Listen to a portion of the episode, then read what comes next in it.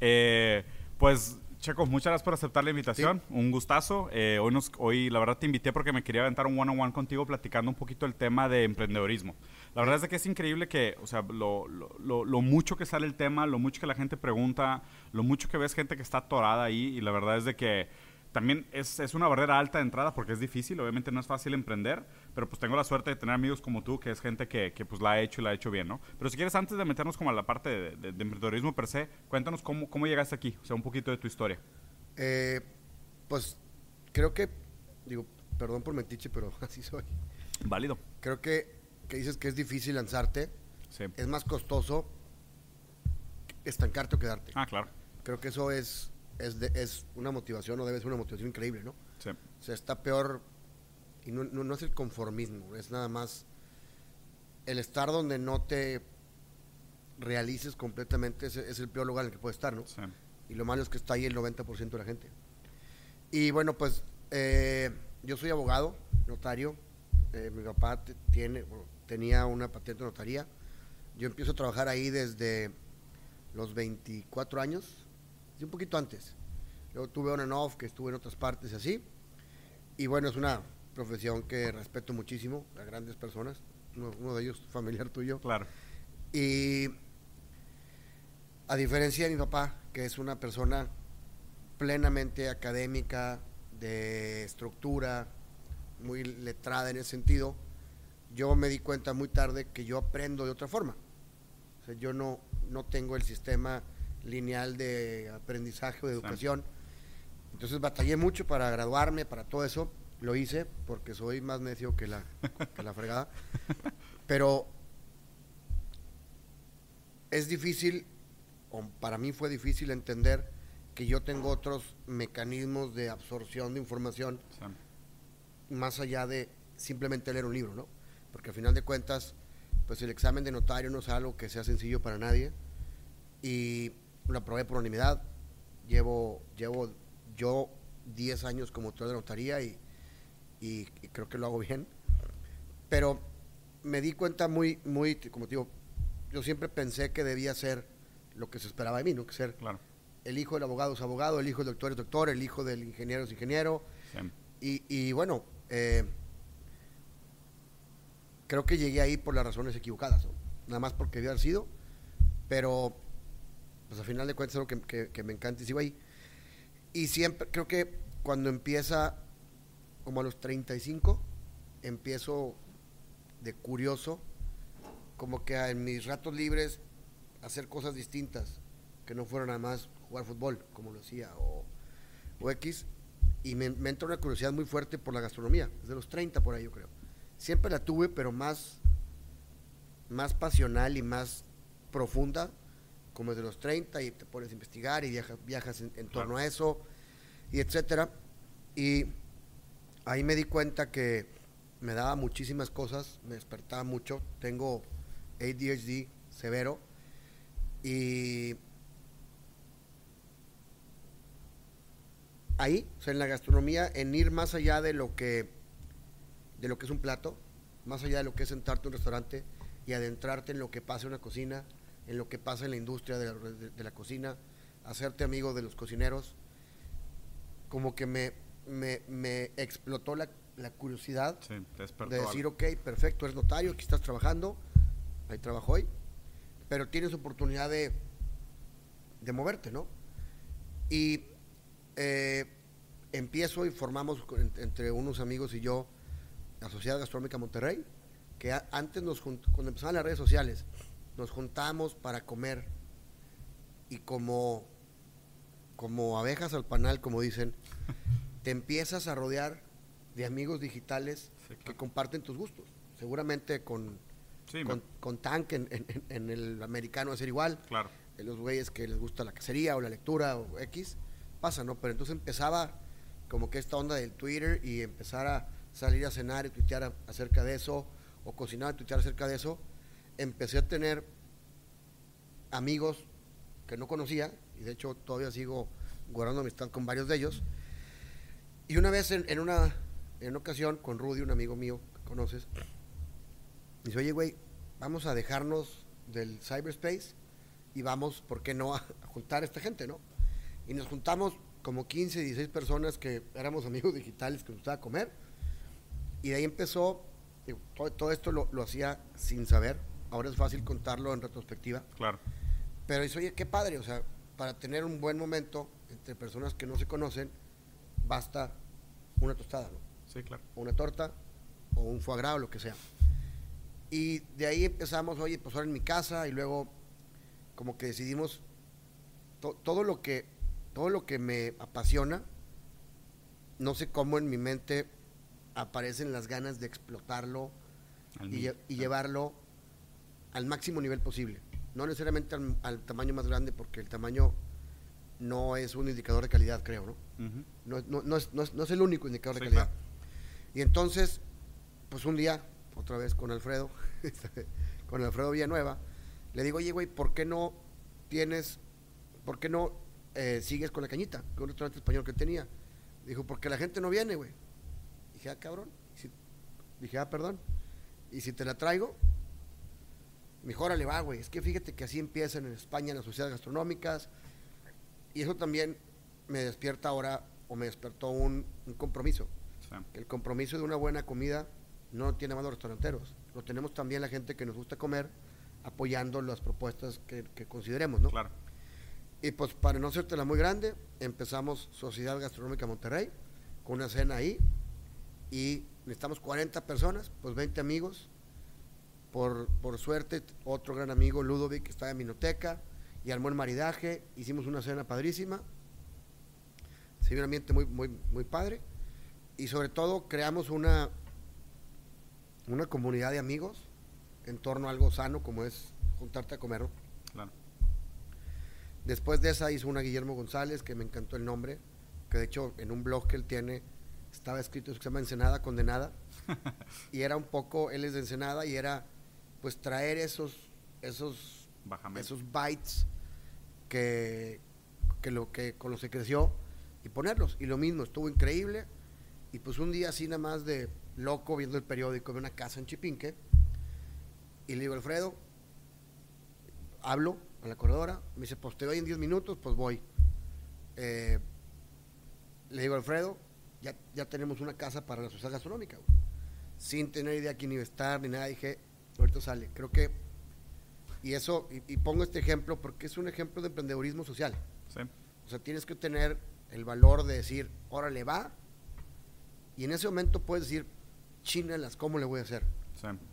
Pero es si tienes una pasión suficiente, si tienes amor por lo que por lo que va a hacer, va a funcionar a fuerza, ¿no? Sí, claro. Entonces, pues dicho y hecho, nos juntamos en aquel entonces 20 amigos que iniciamos, cada quien pagábamos mil pesos y tenemos un espacio increíble con platos rotos, bueno, despostillados de ciertos restaurantes que nos donaban, con las bocinas de, Recicladas. de, de mi casa. Claro.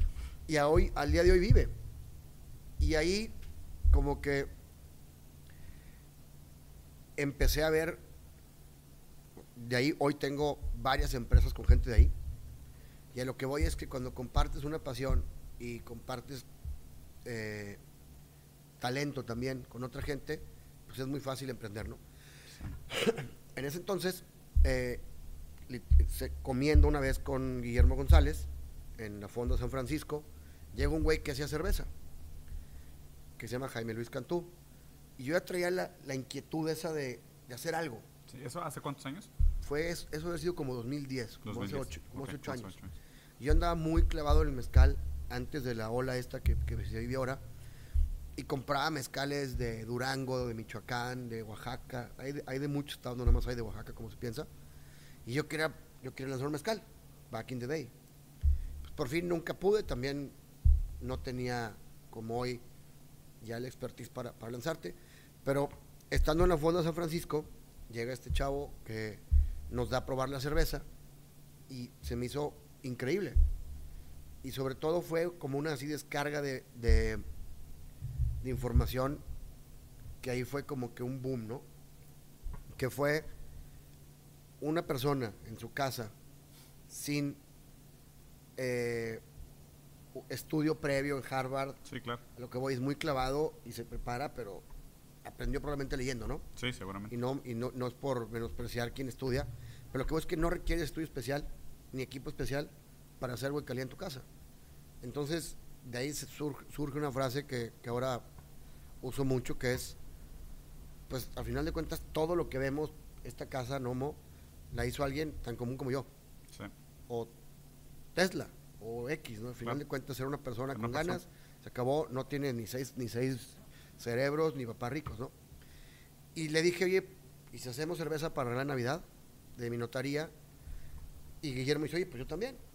Y ahí empezamos, creo que en ese momento cuando el proceso creativo del producto fue lo que a mí Te enamoró. que despertó algo que yo tenía dormido que nunca detecté. Obviamente por, por imbécil. ¿no? Sí, sí, sí. Hay gente que lo detecta a los 16 años y, y vive, y vive bien desde ese entonces, ¿no? Y te digo el proceso creativo porque detrás de, de haber, ahí nace Boca Negra, y de haber creado Boca Negra, de haber configurado la comunicación, cómo habla, cómo se viste, cómo es la botella, cómo va a vivir en los Sí. espacios, cuál va a ser la comunicación. Su espíritu, tocado, su visión, ajá. te ha tocado que soy un necio de, No, pero está bien, los, los buenos líderes cosas. así son. Y creo que me, me enamoró por completo. Y desde ahí, desde ese momento, dejaron de importar eh, las trabas. Las trabas son las excusas de los huevones, Sí. ¿sabes? O sea, todos las tenemos y, y todos tenemos las herramientas suficientes para vencerlas. Claro. Punto, ¿no? Sí, claro, hay gente que se agacha enfrente a ellas y hay gente que las ve como ahora un reto más que tengo que superar. Sí. Sí, Yo oye, creo que No, perdón, adelante. Hablando de neuros, neuropsicología, yo que estoy más cable- ma- mal cableado porque cuando me dices, no vas a poder, Ah. haz de cuenta que me picaste. Y, Y ahora no voy a parar hasta poder. o cuando Claro. yo también, hay una, una parte que leí una cosa que dice, yo nunca pierdo, o gano o aprendo, Claro. porque creo que a veces el mejor logro es un fracaso, Sí, la verdad es que sí. por el aprendizaje que deja, ¿no? Y, y- y siento que hay mucha, o sea, hay muchas cosas de tu historia que se me hacen sumamente interesantes y digo, ojalá y la gente que vea esto y esté tratando o pensando en hacer emprendedorismo pudiera absorber todos esos mensajes que das, porque hay muchas cosas muy interesantes. Primero es el, el, el- el ser alérgico al fracaso, ¿no? O sea, alérgico al fracaso en el buen sentido de decir, como Claro. dijiste, o sea, yo no, yo, no, me- yo no fracaso, o aprendo o tengo éxito, ¿no? Y, pero eso requiere un autoconocimiento muy cañón, ¿no? Que, que también remite a otra cosa que platicaste antes, que es el hecho de decir, oye, pues tú estabas de alguna manera en una zona de confort, en una vida que te habían diseñado, que eras papá de un notario y acabaste siendo notario, pero mucha gente a lo mejor, o sea, obviamente también mucha gente acaba en ese mismo ciclo de decir, pues yo voy a seguir los pasos de mis padres, ¿no?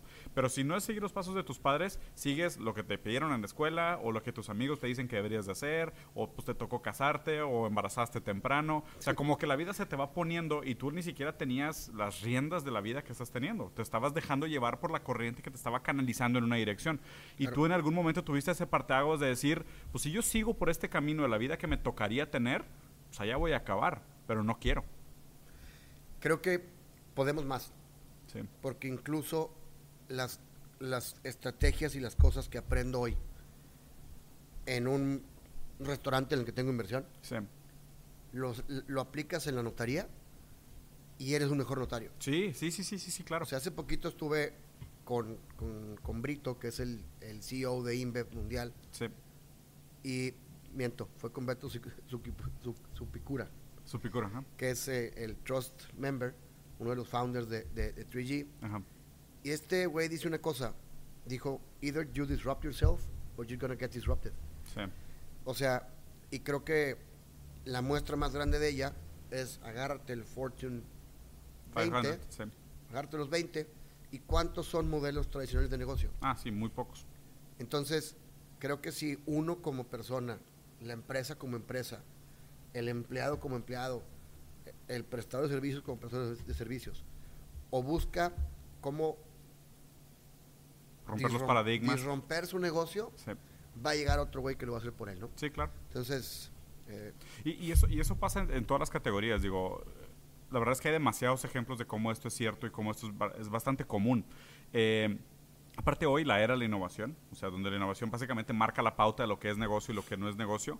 O sea, te fijas, hoy la distinción la hace la gente entre lo que es commodity y lo que es innovación, o lo que es commodity o lo que es valor agregado, ¿no? Y si te fijas, lo que es commodity es algo que todo el mundo puede hacer, algo que es relativamente fácil de alcanzar, o algo que tiene un valor nominal común. Y aquello que es innovación es como tú dices, aquello que la gente dice, oye, ¿y si hiciéramos las cosas diferentes?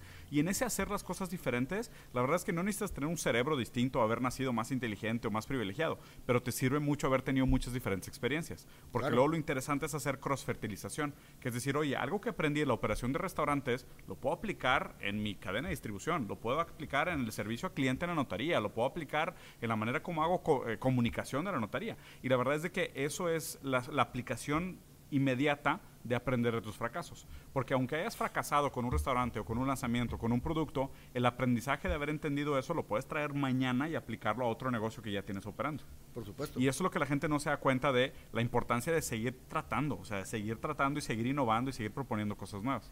Y fracasar, ¿no? Claro. Hay una, cuando a veces me preguntan, así como, ¿qué te dirías a ti hace 10 años? Mm. Y es una cosa que pusimos en un restaurante que by the way quebró en tres meses o por ahí. Entonces no sé qué tan conveniente sea la frase. Pues. Pero decía, equivócate más. Digo, decía, equivócate más, equivócate mejor. Claro. Y eso viene, digo, ahora lo entiendo en retrospectiva, ¿no? Viene de saber valorar y saber entender y superar los fracasos porque te dejan más éxito que el éxito. Sí, sí, sí. Te dejan más aprendizaje, te preparan más, sirven tanto como, como, como romperla, ¿no? No, estoy 100% de acuerdo. Algo que también se me hace bien interesante de, tu historia y creo que es un mensaje súper fuerte para mucha gente es, eh, pues a fin de cuentas, o sea, tu papá era notario y tú siendo el hijo de tu papá siendo notario también, tuviste que en algún momento decir, oye, pues no voy a ser como tú, yo voy a buscar mi propio camino y también tuviste que confrontarte con eso de que, pues no, o sea, no fue fácil, ¿no? Presentar pues, ese camino. Sí, claro. Por ejemplo, él también tiene un camino como el mío. Él da clases tiene otro trabajo, ¿no? Sí, sí, sí. Él escribe libros. Él de, de esa manera encuentra la plenitud. Claro, a su manera de hacer las cosas. Que encuentro yo un lunes de Industry Nights en Milk. Claro. ¿No?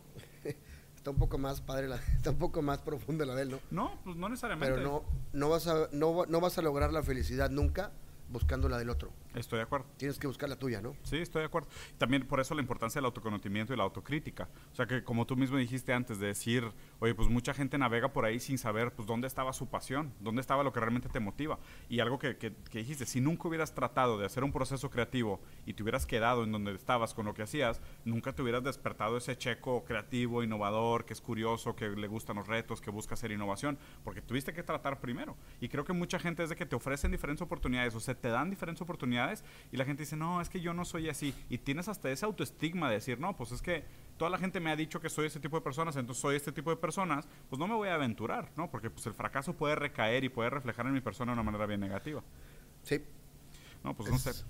Siento, siento que el, el, el, valor de arriesgarte sin tener miedo al éxito y sin tener miedo al fracaso, porque mucha gente también le tiene miedo al éxito. ¿eh? Tocaste, me abriste dos temas importantísimos. Y para que no se me olvide por mí, sí, apúntamelos aquí, ¿no? Dale. Los socios. Ah. Y el miedo al fracaso. Exactamente. Yo una vez platicando con uno de mis socios eh, de cómo me gustaría que fueran las cosas en una sociedad que tenemos. Yo tengo un güey que cuando, cuando empieza lo de Boca Negra, porque para Boca Negra yo fui con mentores, con consultores, unos me corrieron, me dijeron, Checo, gracias, güey, ahí va tu anticipo, pero lo que dices no va a funcionar. No podemos poner nuestra firma en tu estrategia. Órale. Y era para irte a llorar a tu casa y meterte en agua fría en la tina, güey. no, porque sí, dijeron, dijeron eres un imbécil. Órale. Pero, entonces, cuando pasa que con el paso del tiempo como Canegra nos, nos, asociamos con modelo, ya me brinqué dos años, ¿verdad? Pero, no, vale. pero eh, en ese momento dije, ah, caray, Resulta que ese corrido, Montessori, que no pone atención, algo hace bien. Y dije, déjame entenderme. Y contraté un shrink laboral, alguien que configura organizaciones, para entender para qué era bueno. Y resulta que mi, mi diagnóstico de talento va hacia la exploración y la creatividad, ¿no? Claro. Entonces, no por eso no puedes hacer otras cosas, pero vas a tener que dejar el celular, sentarte una hora para hacer bien, probablemente una raíz cuadrada de tres, ¿no? Sí, claro, que a mí también me tomaría años. Sí, claro. Y también de repente a este güey lo invito a las juntas de, de consejo que tenemos, a las juntas de socios, para que nos ayude a buscar una, para que me ayude a mí, porque no es fácil, no soy fácil, para ver cómo lograr una mejor interacción entre los componentes de una sociedad. Entonces me dijo, de, de- me dijo esa frase, me dijo, la gente le tiene más miedo al éxito que al fracaso. Sí, es verdad. Y desde ahí también entiendo que yo soy muy para adelante. No mames, claro que se puede y vamos y podemos vender tres veces más, hay que hacerlo. A veces eso desalienta más a alguien que decirle no vas a poder, ¿no? Sí, claro. O sea, el, el- el éxito es da tanto miedo como el fracaso, como tú Es- dices. es- está cañón. Y ahorita quiero regresar para que me platiques el tema del, de más a detalle cómo es tener socios, porque siento que también, o sea, escoger con quién aliarte, a quién escuchar, a quién hacerle caso y a quién no hacerle caso y de quién alejarte, es un criterio fundamental que separa a la gente que tiene éxito con sus emprendimientos y a la gente que no. Sí. Porque yo creo que, la verdad, yo soy muy, muy resistente al consejo. Muy resistente. Soy muy terco. En ese sentido creo que nos parecemos mucho. En la parte de terquedad, no necesariamente, no sé cómo absorbas tú el consejo. Yo soy muy malo.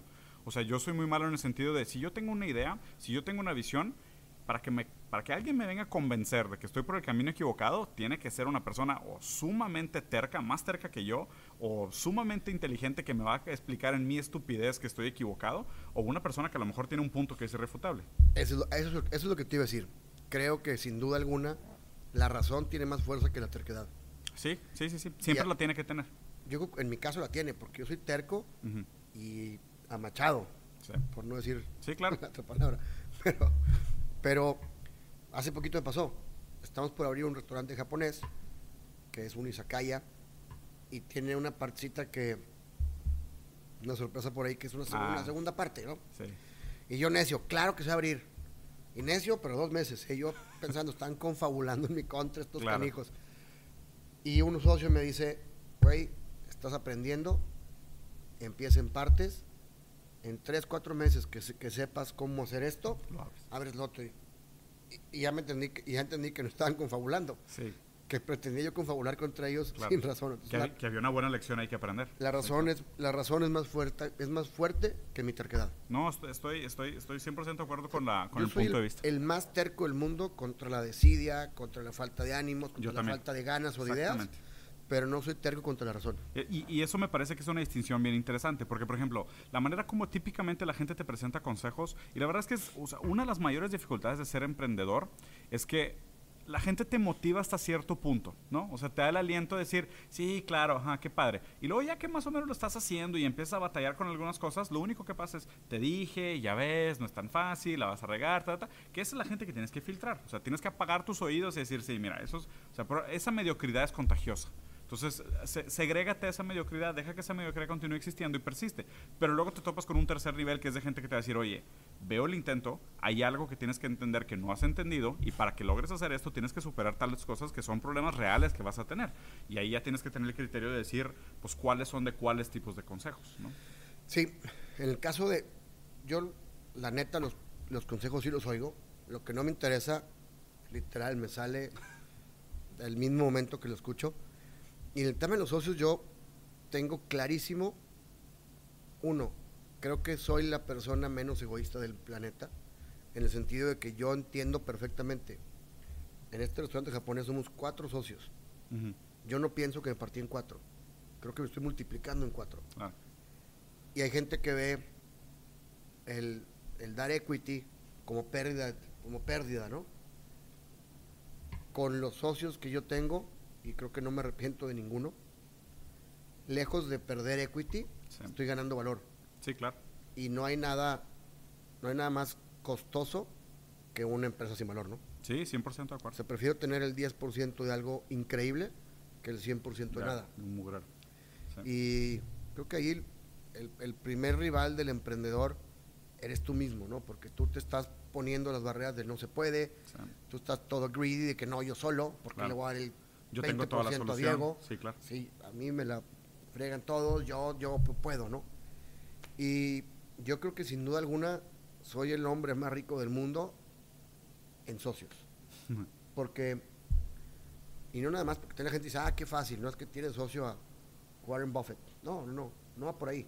No, no, no es un tema de ni de dinero, ni de canal de distribución. Es un tema de complemento de talentos.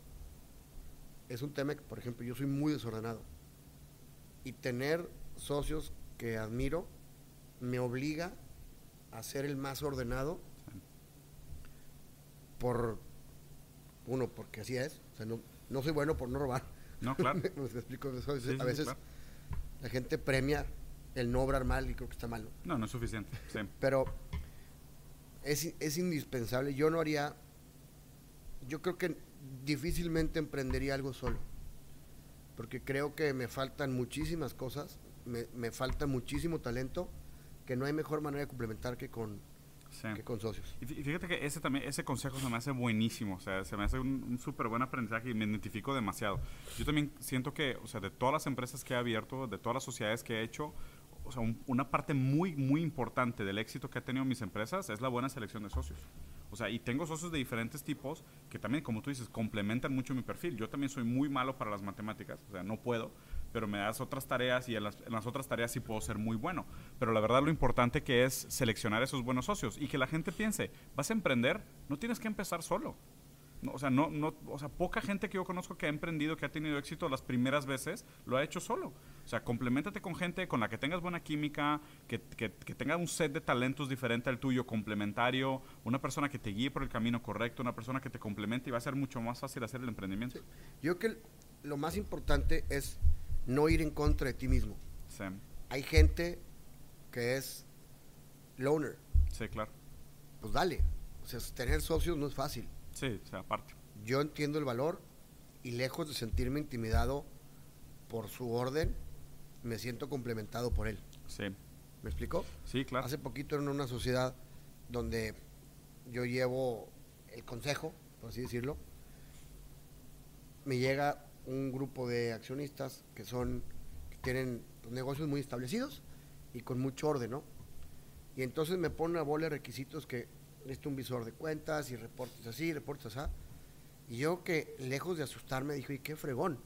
Voy a aprender como una sociedad bursátil reporta a sus accionistas sin necesidad de... Qué oportunidad, sin pagar un curso, sin una consultoría. Sin esperar 20 años. Sí, claro. Por más de que es un negocio chiquito, no, el meterlo, el someterlo a un orden de alguien que lleva tanto tiempo haciendo las cosas bien, a mí no me asusta, al contrario.